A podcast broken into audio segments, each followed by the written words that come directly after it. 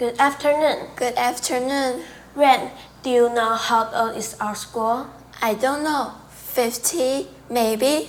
Wrong. Higher. 60, Higher. 70? Bingo.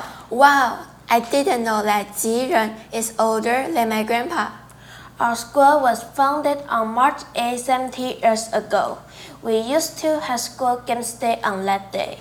But due to COVID 19, we can't have games days this year. What? You know, I don't let you come to school except on that particular day. The last time was when we were in grade 4. I was so tired from the running, flipping the plates, and the laughing. It was so fun. I can't believe we lost the school games day again.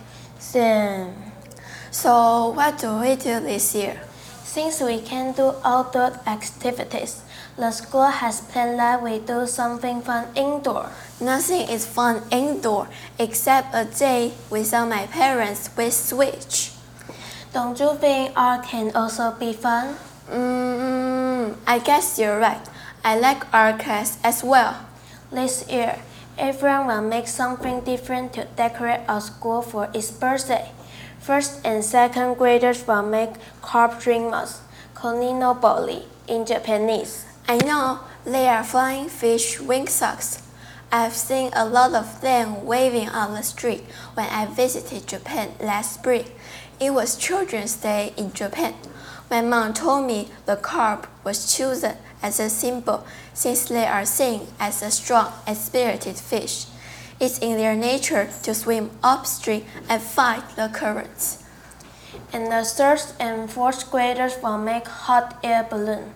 They will paint their drinks and wishes on it and say it to the sky. When the hot air balloon soar into the sky, we will see all the good hope floating above us. I feel blessed just by picturing it.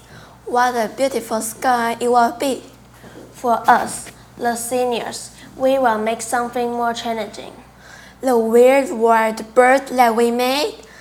Now I finally know why teacher asked us to combine the number 70 to it.